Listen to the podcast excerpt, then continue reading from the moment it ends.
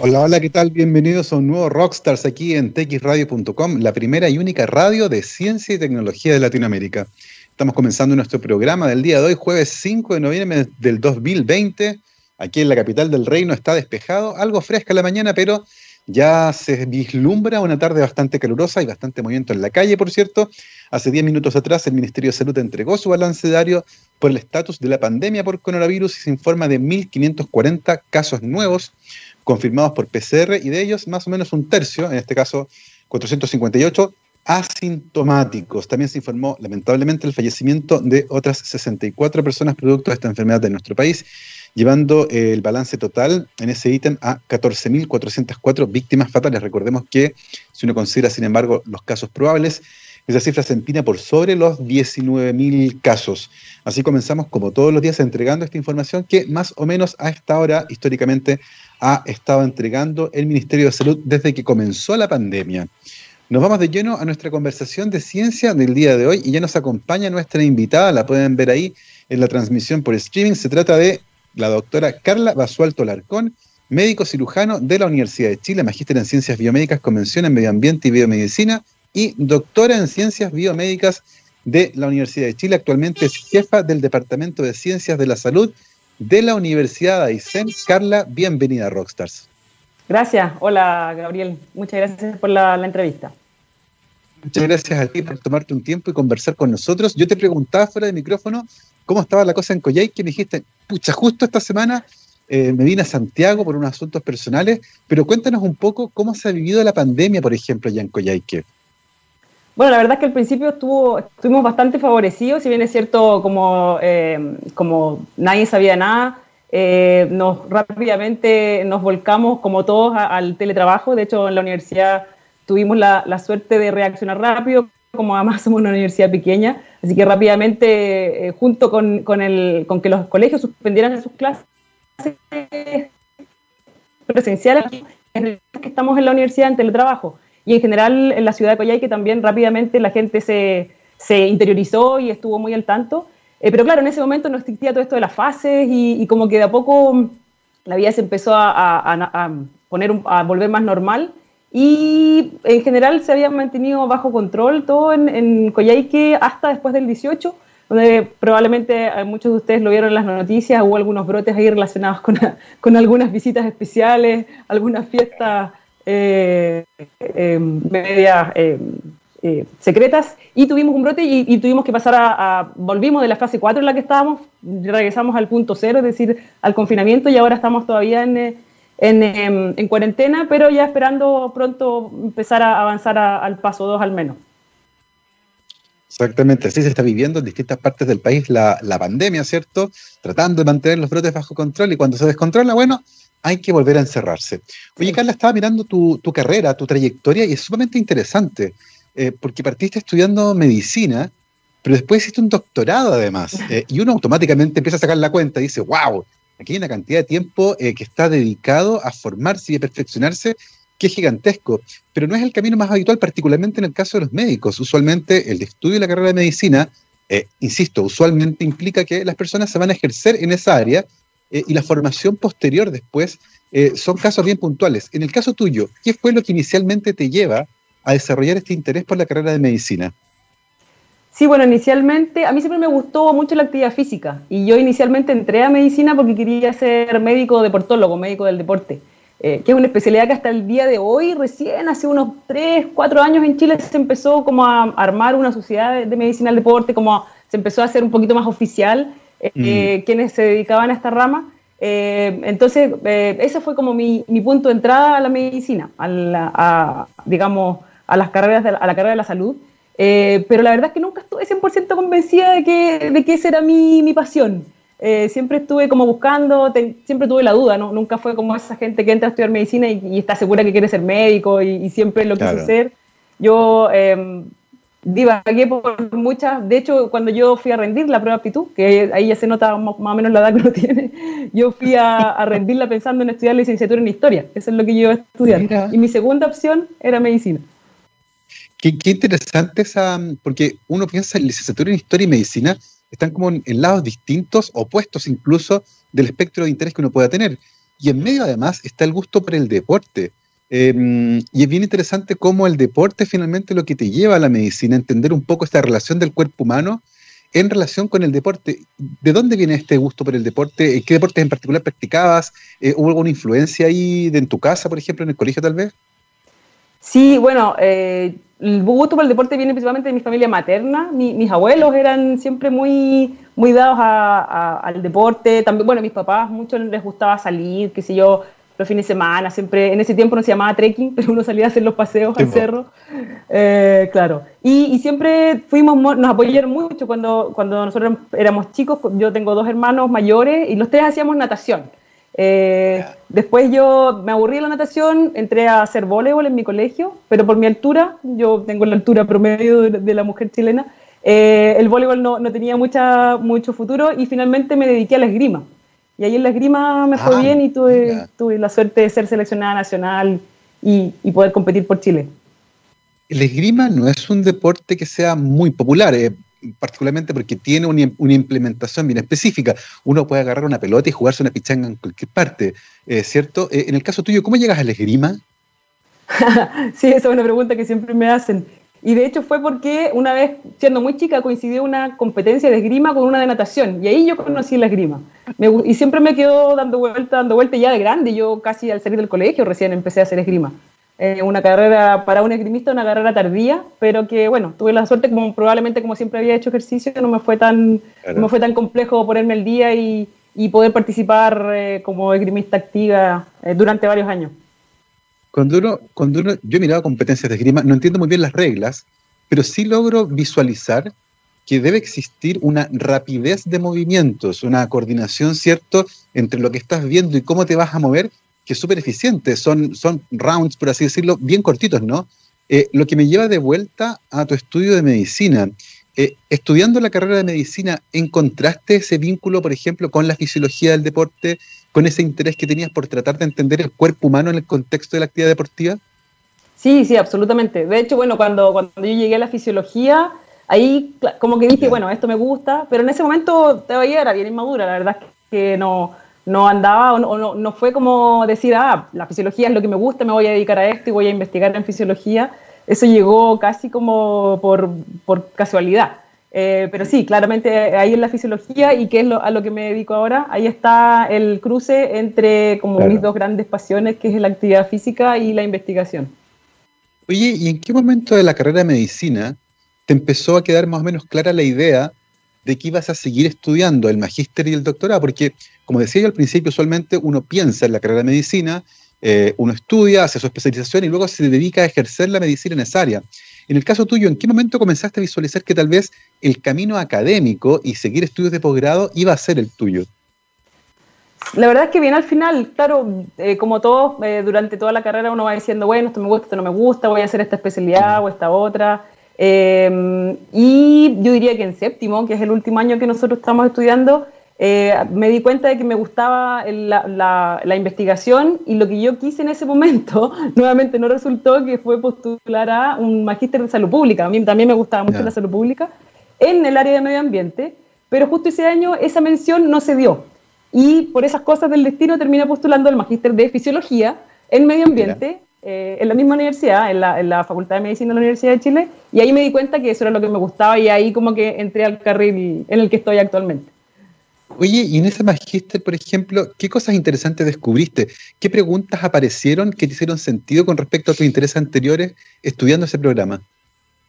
Ah, bueno, ahí la verdad es que la cantidad de información y, de cosas nuevas a las que uno se expone, sobre todo en mi caso, que yo venía de, la medicina y, y los magísteres en general, claro, están más orientados a la ciencia básica, primero fue como un tener que volver a, meterme dentro de la célula, cosas que uno cuando, mm. cuando está estudiando en la universidad cree que las ve ahí y ya nunca más las van a ver, no les va a servir. Entonces fue como un volver a, encantarme con, con eh, la célula, que era algo que a mí me había gustado mucho en, en, la, en la, ciencia básica. Y, bueno, dentro de eso yo además busqué lo que a mí me gustaba, que era, que era mm, ver eh, o trabajar con la fisiología y la actividad física. Y ahí me contacté con, con quien fue mi primer tutor, el doctor Klaus Ben, eh, que él ha dedicado toda su vida a la fisiología y justamente a la fisiología de actividad física y de ambientes extremos, que es muy, muy interesante porque en, esos ambientes la fisiología se lleva justamente a un punto en el que están todos los sistemas forzados. Y eso es muy mm. interesante ver cómo los sistemas se van adaptando y utilizarlo también como un modelo de estudio de una persona normal, cómo, esas cómo esos sistemas reaccionan, por ejemplo, ante estrés y eso puede servir eventualmente como modelo para estudiar enfermedades. Se me viene a la mente inmediatamente, por ejemplo, un andinista eh, subiendo, haciendo ejercicio eh, de alta exigencia con baja presión de oxígeno, por ejemplo, o en el caso tuyo, la natación, alguien nadando en aguas muy de temperaturas muy bajas, por ejemplo. Eh, en particular, ¿en qué se enfocaron ustedes cuando hablas de ambientes extremos? Sí, justamente el doctor Ben, eh, eh, su, especialidad es la actividad física en, altura, en, medicina, de altura, en ambientes extremos con baja presión barométrica y ese fue el tema en el que yo hice mi, eh, la tesis de mi magíster. Y, específicamente, ¿qué preguntas te interesan? Porque uno puede, uno asume a altas alturas, ¿cierto? Eh, la presión parcial de oxígeno disminuye, el oxígeno es fundamental para que las mitocondrias funcionen, por ejemplo, extraigan la energía, los músculos se contraigan. ¿Qué aspecto específico de la fisiología humana les interesó a ustedes cuando uno piensa en alguien haciendo eh, actividad física eh, en altura? Lo que nosotros quisimos, y la pregunta que siempre estaba en el campo de la fisiología de altura, es cómo poder adelantarse a cómo va a responder una persona ante la altura. Todos sabemos que uno va a la altura y a veces hay gente que se apuna, otros que no, los mismos andinistas Claro, a veces los andinistas van a una expedición y les va perfecto y otras veces se han preparado mucho más y se sienten muy mal y no pueden completar, por ejemplo, eh, el viaje previsto. Entonces, la pregunta que nosotros quisimos abordar a través de, una metodología muy sencilla, que es utilizando estos relojes polar, que ahora son cada vez más frecuentes, era eh, medir a las personas a nivel del mar y luego expuestos a la altura y ver si esas mediciones nos podían eh, permitir predecir cómo esa persona se iba a comportar, estudiando el cambio de, esa, de ese parámetro, que es un parámetro que se llama la variabilidad del ritmo cardíaco. Queríamos saber si podíamos eh, ayudar a predecir cómo la persona se iba a comportar en la altura. ¿Y cuánto uno puede aprender, por ejemplo, de las personas que históricamente han vivido en altura? Estoy pensando en los pueblos del norte, por ejemplo, que usualmente pueden vivir por sobre los 4.000 metros sobre el nivel del mar y funcionan perfecto. Eh, ¿Sabemos qué adaptaciones son claves, por ejemplo, en ellos? Sí, bueno, eh, esa también es un. Hay mucha gente que se dedica, hay investigadores eh, que se dedican, por ejemplo, también a estudiar a, las poblaciones que viven en, em, en, el Tíbet y, claro, y en el caso de nosotros, en Bolivia, en Perú y en Chile, hay, hay también equipos que se dedican a estudiar, por ejemplo, a las poblaciones, ya sea humanas o de animales, que están históricamente adaptadas a la, a la vida en altura. Y mm, la verdad es que no hay una sola adaptación, pero por ejemplo se ha visto que los pueblos nativos de América tienen un tórax más amplio, los, hombres tienden a ser más bajos, las mujeres también, y a tener aparentemente una capacidad pulmonar un poco mayor.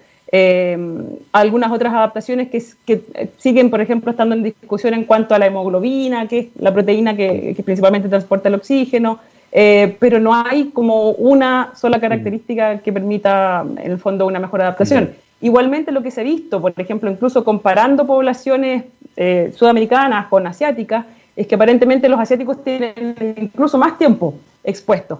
Eh, entonces no desarrollan algunas enfermedades que sí se desarrollan acá en Sudamérica, como el mal crónico de altura, por ejemplo. Oye, ¿y, en qué momento este camino, eh, ya habiendo estudiado medicina, habiendo terminado el magíster, tú dices, ¿sabes qué? Esto es lo que me gusta, me quiero dedicar a la investigación científica y el camino más eh, que, mejor lleva a eso, ¿cierto? Es hacer un doctorado. Cuando terminé, cuando estaba, no, la verdad que cuando estaba en la mitad del magíster, además que trabajando, nosotros trabajamos, por ejemplo, yo tuve la suerte de ir a Chacnantor cuando estaban instalando las antenas. Ah, eh, Exacto. Esto está a 5.000 y algo, ¿no? 5.050, sí, 5.050 metros, metros de altura. Eh, entonces, la, posibilidad que uno tenía de acceder a lugares, eh, de hecho, por ejemplo, el doctor Ben tuvo la suerte de ir a la Antártica, hay lugares donde uno de otras maneras no podría ir. Entonces ahí cuando yo dije, bueno, a través de la investigación puede hacer muchas cosas interesantes y cosas que, de otra forma no, podría llegar ni siquiera a conocer, ahí fue cuando yo dije, esto es lo mío y, esto voy a tratar de hacer, porque de todas maneras em, poder llegar a, acceder a, un programa de doctorado es súper competitivo tuvo la suerte de, poder llegar a, entrar al doctorado de, la Facultad de Medicina de la Chile. Y ahí cuando entraste, está claro, ¿cierto? Que tu interés ya estaba más o menos claro en la fisiología, eh, habías estudiado ambientes extremos, la adaptación humana ese tipo de ambientes. ¿Qué preguntas fueron las que dominaron eh, tu doctorado? En el doctorado yo quise, ahí casi como que me tuve que convertir en un bioquímico y tuve que aprender todo de nuevo, porque claro, yo dije, ya, bueno, yo ya manejo todo lo que es, eh, mi, mi, tesis de magíster la había hecho en lo que se llama fisiología de sistemas, que es un poco lo que mm. uno se maneja como médico, es decir, cómo funciona el corazón, cómo funcionan los pulmones, pero yo quería saber lo que pasaba en la célula. Eh, entonces, para eso tuve que meterme y, aprender distintas eh, metodologías, eh, formas de hacer experimentos, nomenclatura, palabras, incluso aprender a pipetear. Por ejemplo, yo no sabía tomar una pipeta. Todo eso lo tuve que aprender durante el doctorado. Así es que probablemente, claro, como que partí un poco más atrás en ese sentido de, mi, de mis compañeros que eran bioquímicos y que muchos ya tenían esa formación. Tuve que recordar lo que era un mol, lo micromolar, cómo hacer los cálculos, todo eso. Así que fue bien complejo, pero, pero fue entretenido también. Fue, y sí, y hasta el día de hoy me sigue encantando. ese, ese, aspecto en particular, ¿cierto? De meterse al laboratorio, de preparar un buffer, por ejemplo, y enfrentarse a decir, ¿cuánto tengo que pesar de esto para que me dé los moles? Que, evidentemente requiere un poco de entrenamiento. Eh, pero más allá de esa adaptación al, laboratorio en sí, al campo de batalla, desde el punto de vista intelectual, ¿qué preguntas eh, comenzaron a dominar tu trabajo en el doctorado? ¿Qué aspecto específico quisiste resolver? Ahí yo me, dediqué y ahí nuevamente la actividad física entró en juego eh, a, trabajar en fisiología del músculo esquelético. Yo quise, quería saber, al principio, claro, uno cree, además uno cuando no sabe mucho de qué se trata la investigación, uno cree que puede responder preguntas amplias, eh, sin darse cuenta que en realidad, claro, con, las metodologías que son muy específicas, uno apenas responde una pregunta muy, muy acotada. Eh, finalmente mi, tesis eh, se dedicó a estudiar las vías dentro del, músculo esquelético como la, una hormona que todos conocemos que es la testosterona, que es la principal hormona masculina, a través de qué vías produce aumento de la masa muscular. Porque eso no, aunque cuando a mí me lo plantearon como, como tema, yo dije, bueno, pero si esto de la testosterona ya se sabe todo. Y esa es otra de las sorpresas que uno se lleva a la investigación, eh, que es cuando uno dice, bueno, de esto por supuesto que ya se sabe todo, pero cuando uno empieza a investigar se da cuenta que no, que en el fondo siempre, siempre hay un límite hasta donde se sabe. Y bueno, lo que uno hace es correr un poquito ese límite respondiendo preguntas bien acotadas, que fue lo que yo hice en mi, en mi tesis de doctorado. Y en ese caso, por ejemplo, ¿Cuál era tu modelo de investigación? Eh, ¿Cómo tomabas muestras? Eh, ¿Tomabas personas de determinado nivel de testosterona y veías, por ejemplo, el aumento en la masa muscular sometido a la misma carga de trabajo? ¿Cómo, cómo se hacía ahí? Sí, no, ahí lo que hicimos, el laboratorio en el que yo trabajaba, que era el laboratorio de, fisiología celular de músculo esquelético, con el doctor Jaimovich y con el doctor Manuel Estrada, lo, conoce. Sí, pues como bioquímico ahí. exacto. Y también con el doctor, Manuel Estrada, que había trabajado antiguamente eh, con el doctor Jaimovich. Eh, el modelo que él trabajaba era en eh, un modelo de ratones. Entonces, en esos músculos que se obtenían de los ratones, desde ahí, desde ese músculo, se sacaban células y las células del músculo se exponían directamente a concentraciones de testosterona, como quien aplica, digamos, un, un medicamento en, en, las plaquitas de cultivo donde estaban creciendo las células y a través de eso después estudiábamos, por ejemplo, si dentro de las células se activaban algunas vías en particular, si podíamos ver si acaso el receptor de andrógenos, que es el receptor de la hormona, se movía hacia el núcleo y algunas otras preguntas que teníamos. Entonces, era un modelo celular principalmente, que era lo que yo quería eh, para mi tesis. Es, interesante porque cuando, cuando parte, ¿cierto?, en esta disyuntiva entre la geografía, ¿cierto?, y tal vez la medicina, eh, cruzada por el deporte, y, y, entras a estudiar medicina y luego dices, ¿sabes qué? Me interesa más tratar de entender los fenómenos que están dentro. Metámonos a la célula eh, y empezar a explorar ahí, eh, te aleja un poco de lo que inicialmente uno podría esperar cuando dice, ah, la Carla estudió medicina. Y claro, te imaginas con un paciente y no, estás mirando un poco más adentro, estás tratando de entender eh, los aspectos celulares que generan después una respuesta a nivel sistémico, lo que es sumamente interesante. y tú nos habías dicho, cuando yo comencé a estudiar, la medicina del deporte era todavía un área que tal vez no existía. ¿Cuál es el estatus actual, por ejemplo, de esa área en Chile? ¿Existe como un área formalmente establecida? ¿Hay médicos que se hayan especializado en esa área? Sí, ahora, ah, de hecho, bueno, la Sociedad Chilena de Medicina del Deporte existe hace muchos años eh, y yo incluso participé hace unos 4 o 5 años de un, grupo de, médicos eh, que estaban tratando de eh, armar un, incluso armar algunas directrices para que se empezara a dictar la especialidad en las universidades chilenas. Hay, eso también a nivel incluso mundial, hay algunos países, por ejemplo, que tienen programas de especialidad, otros que no. Eh, en particular, en Chile, si no me equivoco, hay una universidad que está actualmente impartiendo esa especialidad, y hay otras que están empezando. Y la mayoría de los médicos que actualmente trabajan como médicos del deporte se han formado afuera o han hecho como distintos cursos de especialización. Pero claro, lo que pasa es que la medicina del deporte es un poco como la medicina familiar, donde uno puede de partida estar en el deporte recreativo, en el deporte competitivo, eh, en el deporte como herramienta terapéutica. Entonces es muy amplio y, eh, y también tiene, tiene, la competencia de otras especialidades, como la cardiología, la traumatología. Eh, entonces, por ahí ha, costado un poco que la especialidad se haga conocida y que, y que se, se, haga firme, pero en este momento en Chile sí existen ya especialistas trabajando y se está como armando, digamos, como especialidad y algunas escuelas en distintas universidades. Y Carla, ¿y qué ocurre al final de este camino una vez que ya estudiaste medicina, completaste tu magíster, completaste tu doctorado y te viste formada finalmente en esta área con un background fuertísimo en medicina, con un doctorado en ciencias biomédicas, con habilidades de investigación, eh, de laboratorio, por cierto. ¿Qué pasó en ese momento contigo? Sí, ahí, bueno, yo siempre tenía la duda de si volver a la medicina o no. Siempre tenía como esa deuda de que probablemente todos cuando nos formamos como médicos pensamos que vamos a terminar siendo especialistas y, y trabajando de alguna manera como especialista. Yo igual siempre trabajé como médico general mientras estudiaba. Así que esa parte, digamos, la, tenía cubierta. Pero finalmente decidí que en realidad, claro, lo, mío era la, academia. Y ahí finalmente terminé y tuve también la suerte de adjudicarme un postdoctorado de, de Fondesit. Eh, y ahí finalmente pude hacer el cruce que yo siempre quise hacer, que era entre las enfermedades y qué es lo que está ocurriendo a nivel celular. Y ahí, de hecho, tuve la suerte, o sea, aprovechamos que es una gran ventaja que tiene la, la, Facultad de Medicina de la Chile, que tiene el hospital clínico al lado. Claro. Eh, hicimos alianza con, con, una incluso que es amiga mía, la doctora Bozán, que es reumatóloga, y el doctor Bevilacqua, que es neurólogo, y eh, quisimos estudiar una enfermedad en particular del músculo, y eh, ahí además me metí nuevamente a otro, en otras patas de los caballos porque me metí a la mitocondria, que es el área en la que finalmente estoy. Yo hice mi tesis de doctorado en una enzima mitocondrial, así que ahí tenemos un cruce de conversación bien interesante. Ah, Yo trabajé con la con, una de las enzimas del ciclo de la cadena transportadora de oxígeno, el complejo 2. Eh, esto, pero, pero en plantas, no me metí en seres humanos porque ahí era, era, otro, era otro problema. Pero es interesante cómo, cómo se empiezan a generar conexiones, porque evidentemente, desde el punto de vista clínico, existen enfermedades que están vinculadas a disfunciones mitocondriales que terminan por alterar el músculo. Y tú venías con esta formación doble, ¿cierto? El del mundo de la medicina, pero además el del mundo de la investigación aplicado justamente a entender patologías, por ejemplo. ¿Cómo fue esa experiencia durante el postdoc? Fue súper buena. La verdad que fue difícil también porque, si bien es cierto, em, siempre los hospitales y todo, o el Hospital Clínico de Chile dice que se quiere hacer investigación, pero no, está, no están los caminos hechos, no están los caminos armados. Entonces eso fue complejo eh, partir de cero, tuvimos que mm. comenzar un modelo, eh, eh, instalarlo en la clínica en el sentido de, oiga, hola, yo soy la doctora Basualto, vengo a hacer investigación, instalar todo lo que era la toma de las biopsias y después también en el laboratorio, en el fondo establecer el cultivo primario, entonces en el fondo es partir de cero.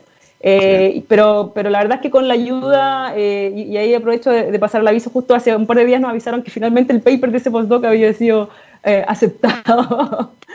y fue mucha gente la que trabajó ahí. Entonces, con la ayuda de toda la gente, se logró establecer ese, ese proyecto que, como te digo, partía de cero. Así que fue súper. Mm. Ahora, cuando uno mira hacia atrás, eh, se, tuvieron que hacer muchas cosas y se logró.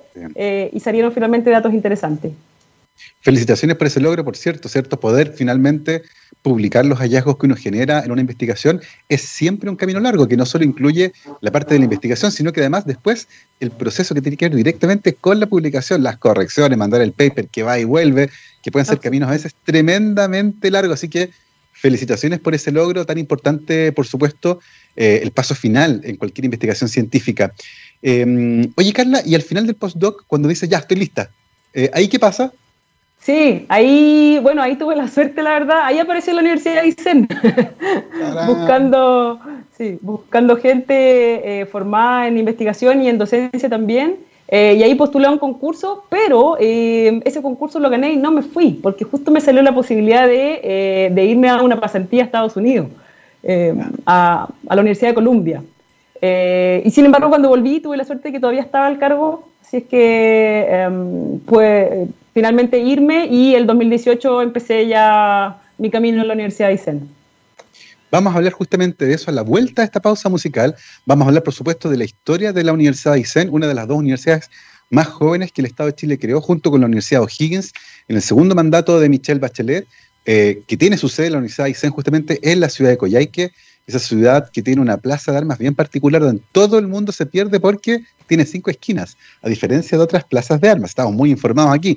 Así que vamos a hablar eh, justamente de aquello a la vuelta, de cómo se instala esta universidad y, y, de lo que nuestra invitada Carla está haciendo justamente ahí. Nosotros nos vamos ahora a una pausa musical, nos vamos con Yes, I Have Seen All Good People. Vamos y volvemos. Aquí en Rockstars de txradio.com, científicamente rockera. Y el día de hoy estamos conversando con la doctora Carla Basualto Alarcón, médico cirujano de la Universidad de Chile, magíster en ciencias biomédicas, convención en medio ambiente y biomedicina, y doctora en ciencias biomédicas de la Universidad de Chile. La dejamos cuando había terminado su postdoc, se fue a una estadía a la Universidad de Colombia y volvió a incorporarse a la recientemente formada Universidad de Aysén. Cuéntanos un poco, Carla, cómo fue este desafío de irse al extremo austral de Chile. Tú nos contabas que habías vivido toda tu vida en Santiago ¿Qué te pareció este desafío? ¿Por qué te pareció interesante irte a hacer patria allá, a participar de esta joven universidad que se está formando? Eh, ¿Y con qué desafíos te encontraste ahí? Sí, la verdad es que cuando me, ofrecieron la, oportunidad de incorporarme, em, de inmediato me llamó la atención, probablemente, bueno, por el hecho de haberme formado en la Universidad de Chile, siendo una universidad estatal. Además, durante el 2011 yo había estado muy involucrada en, en la movilización que se dio para, para hacer gratuita la educación, en el fondo toda esta, esta trascendencia nacional que tuvo la, la, educación universitaria, la educación secundaria, la educación de calidad. Y como que todo eso se juntó en un momento además muy particular en el que, claro, terminaba el postdoc. Eh, de repente había, como una pausa también en mi vida acá en Santiago, entonces surgió esta opción y dije, bueno, veamos, pues, qué es lo que hay allá, también si me va, si me va mal me devuelvo, eh, no, no, no había mucho que perder, había mucho que ganar. Y también, por otra parte, tenía un poco la certeza de que un colega mío, un compañero de, postdoctorado, que de hecho él también trabaja en complejo 2, pero de, células eucariontes, de, líneas celulares, pero más de, humanos. Eh, el doctor Jaña, él, ya se había ido, él es eh, oriundo de Coyhaique y él también me, en el fondo me habló de, la seriedad del proyecto, me, me, entusiasmó con esta idea y ya teniendo en el fondo, claro, todo esto, universidad estatal, universidad nueva, la de, de partir con algo, de, de, cierta manera poder entregar un poco, darle un sello, em, y, también teniendo la certeza de que era un proyecto que, que efectivamente estaba bien armado y que tenía un, un futuro, eh, me fui, así, claro, como de un día a otro. Le dije, ya, listo, me voy. Oye, ¿qué te pareció Coyhaique?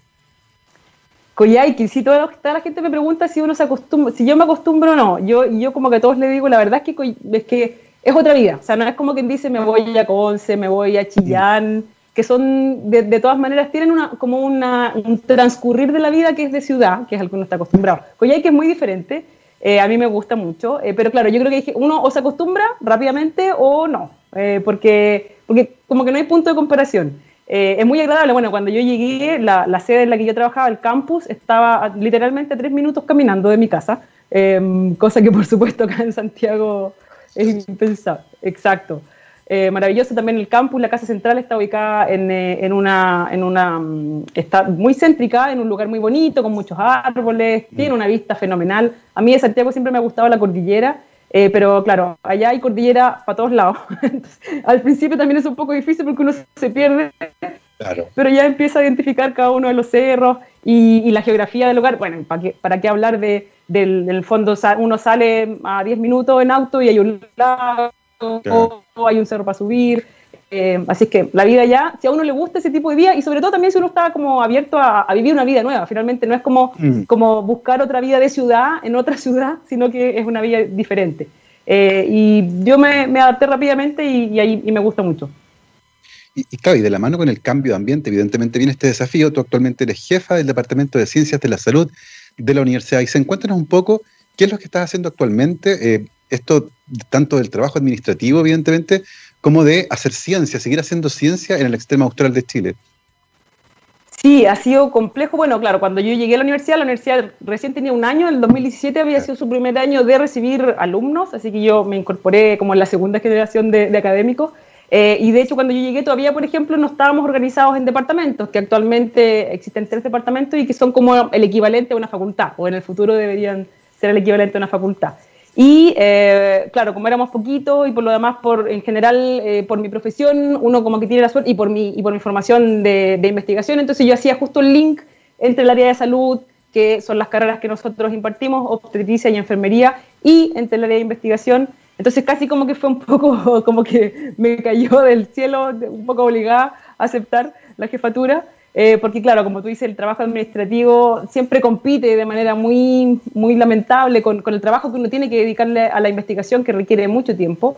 Entonces, en ese, ahí se anduvo resintiendo un poco mi, mi posibilidad de dedicar a la investigación, pero eh, bueno, pero hay que hacerlo, hay que hacer el trabajo de, administrativo que por suerte ya está pronto a finalizar mi, mis dos años de, de, de dedicación a la parte administrativa, pero la verdad es que igualmente ha sido, ha sido gratificante. Eh, también porque el equipo, el equipo del Departamento de Ciencia de la Salud es un equipo que tiene esta misma energía, estas mismas ganas de construir la universidad. También eh, algunos son de la región, otros no, pero todos rápidamente nos ponemos la camiseta y, queremos en el fondo que, que, que, lo que hacemos, que la universidad pueda hacer un aporte para, para la región y que también nos vayamos vinculando con lo que la región necesita. Entonces, en ese sentido, ha sido gratificante ser la jefa de ese equipo y poder tratar de, sacar adelante también las iniciativas que tenemos como, como, equipo de salud, como equipo de poder de repente intervenir, em, de poder también entregar, por ejemplo, este año eh, el Departamento de Salud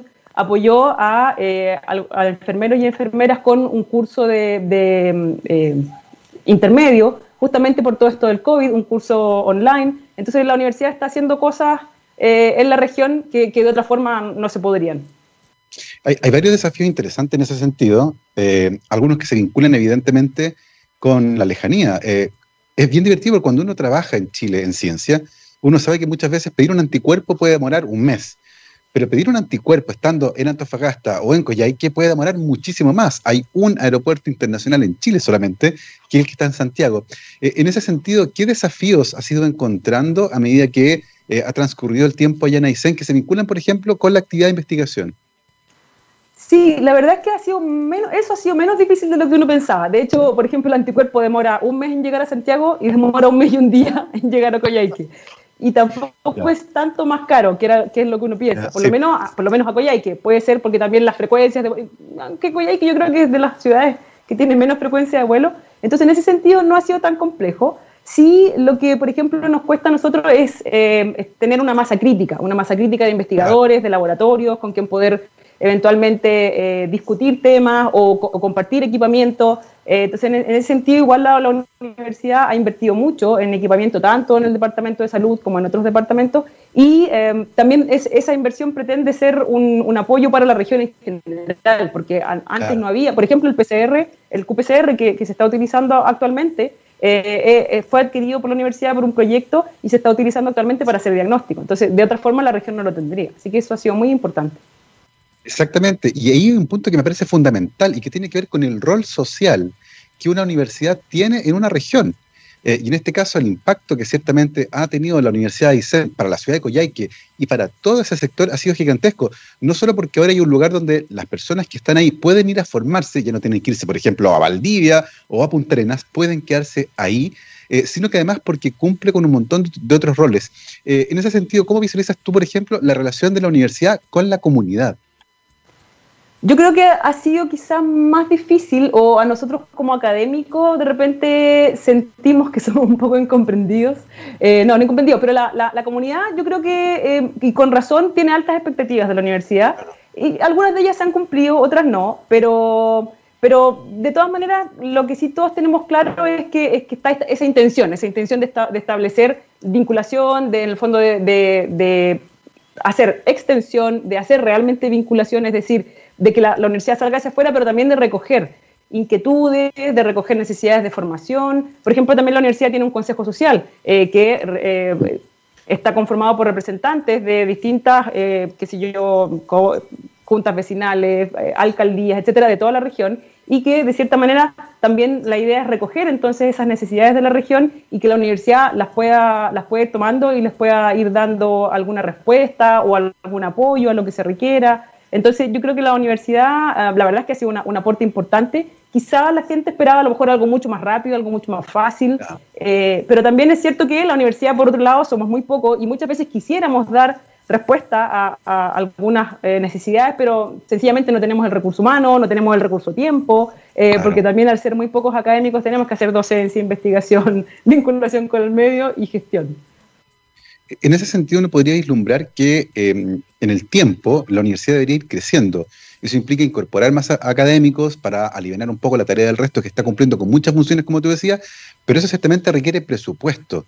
Eh, y esta universidad es una universidad estatal. En ese sentido, eh, ¿cómo vislumbras tú el futuro en el corto plazo de la universidad y qué cosas deberían ocurrir ya en el mediano o largo plazo para consolidar a la universidad, poder abrir más plantas académicas, poder atraer más líneas de investigación y eventualmente poder eh, darle esa, mm, esa visión que la comunidad tiene con respecto a sus expectativas para la universidad? Sí, bueno, en el corto plazo la universidad está, tiene un camino más o menos tranquilo. Eh, porque, efectivamente, al menos la, Universidad de Diseño, entiendo que la Universidad de O'Higgins también tienen, eh, han tenido un apoyo para, para, que efectivamente exista una instalación. Nosotros actualmente funcionamos en, dependencias que no son de nosotros, son arrendadas, pero se está ya trabajando en dependencias eh, a futuro que son de la universidad, entonces en ese sentido la parte de infraestructura y la parte de, de, las carreras está, está cautelada.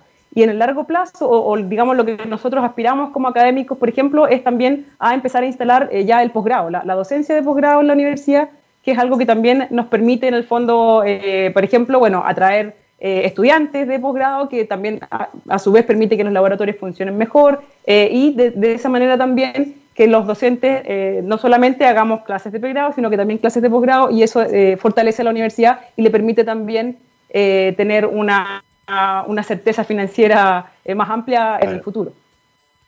Tú nos contabas recién que estás llegando al final de tu periodo como jefa del Departamento de Ciencias de la Salud en la universidad. Cuéntanos un poco cuáles fueron los principales desafíos que tuviste que asumir eh, cuando tomaste esta tarea y, cómo queda el área, al, eh, cómo quedará el área al final de tu periodo ahí. Los principales desafíos, yo creo que fueron más bien personales, más bien míos, porque en realidad, como te contaba, me encontré de frente, o sea, yo no, no esperaba ser jefa. Entonces fue como más bien de disciplina personal, eh, en el sentido de tener que ordenarme eh, y claro, ya no solamente preocuparme por mí, por mis tiempos y mis proyectos, sino que eh, darle tiempo y, claro, y responder a las reuniones que había que hacer, a las cosas que había que organizar. nosotros como departamento, claro, teníamos que sacar, por ejemplo, el primer programa, el primer plan de desarrollo, eh, que yo en mi vida había hecho un plan de desarrollo, entonces tuve que sentarme, pedir, tuvimos que pedir ayuda, pero bueno, pero todas esas cosas se aprenden y la verdad es que eh, también eso a uno le permite ya mirar con mucha más experiencia eh, en, en, general cómo, cómo se lleva a cabo la administración universitaria, que igual es algo bien específico y que uno agradece también ya en el fondo entender cómo funciona esto, qué es lo que es el plan, qué es lo que es el POA, y que finalmente también uno entiende que toda esta parte administrativa eh, que cuando uno no, no, no, la tiene que hacer, como que la ve con, así como que qué bueno que alguien la hace, pero que sea lejos, eh, que finalmente es necesaria, si es un soporte que es necesario, por supuesto, para que nosotros podamos finalmente estar parados frente a los alumnos o estar en el laboratorio haciendo investigación. Entonces también entender que ese trabajo eh, es importante, que muchas veces no brilla, pero de esa manera uno lo puede agradecer también. Es como el esqueleto, ¿cierto? No se ve, pero está ahí. Si tú lo sacas, se desmorona todo. Eh, pero tiene un rol que es fundamental, particularmente en una, universidad que tú, nos comentabas, es bastante joven, está recién eh, comenzando. Eh, imaginamos que todavía evidentemente no hay egresados porque comenzó hace poco tiempo, las carreras del área de salud duran cinco años. cuéntanos un poco cómo ha sido el flujo de estudiantes, cómo ha sido la relación con ellos, cómo ha sido su relación con las expectativas que tenían al momento de entrar a las carreras. Sí, la relación con los estudiantes, la verdad es que en general tenemos la suerte, como somos poquitos, de, ser muy cercana. Eh, la primera generación entraron, ya no me acuerdo cuántos, pero quedan pocos, eh, bueno, se, fue haciendo una selección, muchos están todavía, pero eh, han retardado un poquito su salida. Estamos en este año, en la, promoción, digamos, la, la, más avanzada está en cuarto. Son estudiantes de cuarto. Eh, y claro, uno las conoce absolutamente por el nombre, porque además también muchas son, qué sé yo, ayudantes, por ejemplo, ahora estaba hablando con mi ayudante alumna de investigación, ayudantes docentes, entonces la cercanía es, es, es, harta. Y la verdad es que hablando con ella, o de repente con estas cosas que uno escucha, yo diría que están bastante contentas con, con, la calidad de la educación y con los académicos también, en el fondo con la formación que están recibiendo en general en la universidad. Eh, y de a poco, bueno, actualmente en las carreras de la salud al menos, los últimos dos o tres años hemos tenido todos los, todas las, eh, los cupos llenos, incluso con lista de espera, así que eso se agradece. Eh, así que sí, ha sido bueno y, y, incluso algunas alumnas ahora actualmente estuvieron, por ejemplo, apoyando, como, como hubo personal de salud que estuvo enfermo, apoyando en el hospital en la, en, la, parte técnica porque faltaba gente que, pudiera estar eh, en condiciones de salud como para poder eh, trabajar en el hospital. Entonces, en ese sentido, eh, las carreras de la salud han respondido, yo creo que a las expectativas de los estudiantes y también a las expectativas de la región. Oye, y pensando en todas estas actividades que, tú nos contabas, en el desafío gigantesco que es echar a andar, acostumbrarse, como tú dijiste, a ser jefa, con, asumiendo todas las responsabilidades que esos cargos implican, ¿encuentras tiempo para poder seguir haciendo investigación? Cuesta, sí, siempre, siempre nada más estoy eh, alegando que no hay tiempo, que esto, que lo otro, pero la verdad es que, bueno, uno tiene que ordenarse, eh, eso, eso primero, pero además yo creo que también nosotros como, y quizás yo creo que es una cosa casi nacional o incluso internacional, todos los, los académicos que hacemos docencia e investigación, que, que son la mayoría, no todas las universidades tienen ese sistema, pero muchos, yo creo que quizás hemos cedido mucho ante esto de tener que hacer todas las actividades y tener que ser súper multifacético. O sea, finalmente nosotros hacemos cuatro funciones en una persona, que es mucho. Entonces, yo creo, eh, y, y, de hecho lo hemos conversado incluso al interior del departamento, estamos tratando de cautelar, así de manera explícita, tiempos para hacer investigación, porque de otra manera uno termina trabajando a las 3 de la mañana, y lo digo literalmente porque cuando yo llegué, por ejemplo, a la universidad tenía que hacer análisis a esa hora porque de otra forma no, no, no podía, no había tiempo, o eh, trabajando los fines de semana que igualmente uno lo va a seguir haciendo porque es lo que le gusta. Pero, pero el asunto es, si no lo hago a esa hora, no lo hago. Y, eso es lo que nosotros creemos que, eh, claro, que no debería ser. Ahora, repito, eso se da en todas las universidades, probablemente no solamente en la, en la nuestra, pero eso no implica que uno tenga que, dejarlo pasar. Entonces nosotros tratamos de todas maneras de eh, encontrar tiempo, estamos tratando de quitarle tiempo a las reuniones, eh, estamos también tratando en la universidad de establecer esto que se llama el concepto de las reuniones efectivas, de manera de hacer las reuniones mucho, con, digamos que requiera, se requiera menos tiempo y de esa manera uno se le libere tiempo para poder dedicar a la investigación. Eh, así es que mm, es difícil, pero, pero estamos, la estamos peleando. Exactamente, reuniones bien ejecutivas y tiempos protegidos de investigación, conceptos que se usan mucho en universidades, que se destina un tiempo protegido eh, para que se dedique exclusivamente a la actividad de investigación. Y en ese sentido, Carla, em, pensando aún que tienes eh, tiempo limitado y un poco complejo, ¿cierto?, para poder seguir investigando, eh, ¿qué preguntas son las, regalonas, las que, las que se quedaron ahí y que todavía ocupan parte de tu tiempo desde el punto de vista de la investigación? Sí, bueno, como te comentaba, finalmente yo creo que llegué ya al, punto final, al lugar que, como a, la pasión que es la mitocondria. Actualmente yo estoy trabajo eh, y ahí trabajo en conjunto con, el que te comentaba, con mi colega y amigo, el doctor Fabián, Jana, Fabián Jaña, con él compartimos laboratorio, él también trabaja en mitocondria, pero tenemos aproximaciones diferentes y eso es muy, muy raro de encontrar, porque generalmente cuando uno trabaja en una misma área eh, termina peleándose porque se empiezan a, pelear los fondos o las preguntas, pero nosotros tenemos la suerte de abordar la mitocondria desde puntos complementarios y entonces actualmente trabajo con la mitocondria en el fondo y su relación con distintos em, eventos o distintas em, funciones, tanto en salud como en enfermedad. Eh, actualmente estoy terminando un proyecto y ahí he trabajado con una de mis, mi primera ayudante alumna de la Universidad de Aysén, eh, Tamara Vega. Con ella hemos estado trabajando en analizar em, microscopías electrónicas de mitocondria en ratones, eh, en ratones estresados psicológicamente, es un modelo bien, bien específico. Y eh, entonces trabajamos, por ejemplo, con cambios morfológicos de la mitocondria. Eh, y por otro lado, también algunos proyectos relacionados con, con estímulos de hormonas asociadas al estrés y su función o su efecto en la mitocondria. Esas son más o menos las preguntas que, que andan rondando actualmente. Esa es una área fascinante, por cierto, y hay varios varias condiciones que eventualmente pueden alterar la estructura mitocondrial, hay cambios en la forma de las crestas mitocondriales, eh, eso implica también cambios en la función de ciertas enzimas que tienen roles tremendamente importantes en el metabolismo.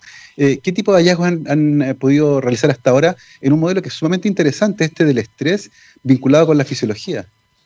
Sí, este, esto salió de un proyecto, bueno, como te contaba, de hecho, claro, un poco para, que, la, para que la gente que no está tan metida en investigación se dé cuenta de lo que demora, esta, las fotos con las que nosotros estamos trabajando ahora son las que yo tomé el 2017 en, en esta estadía que estuve en Colombia.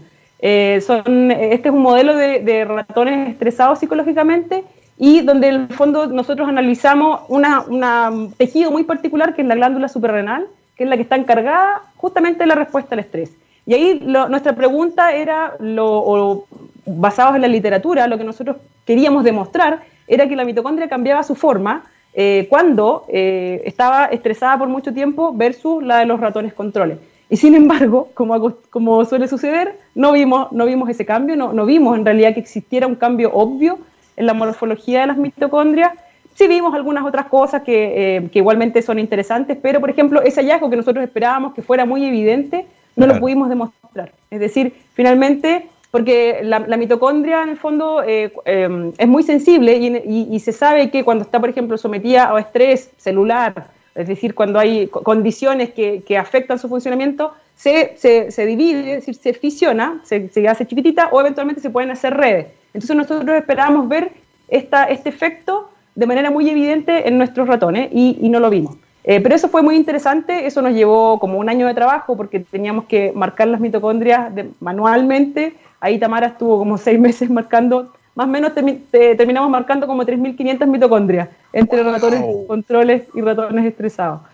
Pero ese es un proyecto que ahora está terminando, ya estamos escribiendo el paper y lo interesante también es que nos permite establecer colaboraciones. Ahí hay un laboratorio de la Universidad de Ulm en Alemania y el laboratorio del doctor Picard en la Universidad de Columbia en Nueva York. Y nosotros la Universidad de Aysén en Coyhaique. Es interesante esa triangulación de lugares distintos, eh, colaborando entre todos para tratar de, resolver este tipo de problemáticas. Em, hacia el futuro, Carla, cuéntanos un poco, eh, tú nos contaste que estaban cerrando el proyecto, estaban ya escribiendo el paper para someterlo a publicación. Eh, ¿Qué preguntas quedan todavía? ¿Hacia dónde apuntan tus intereses a partir de este punto?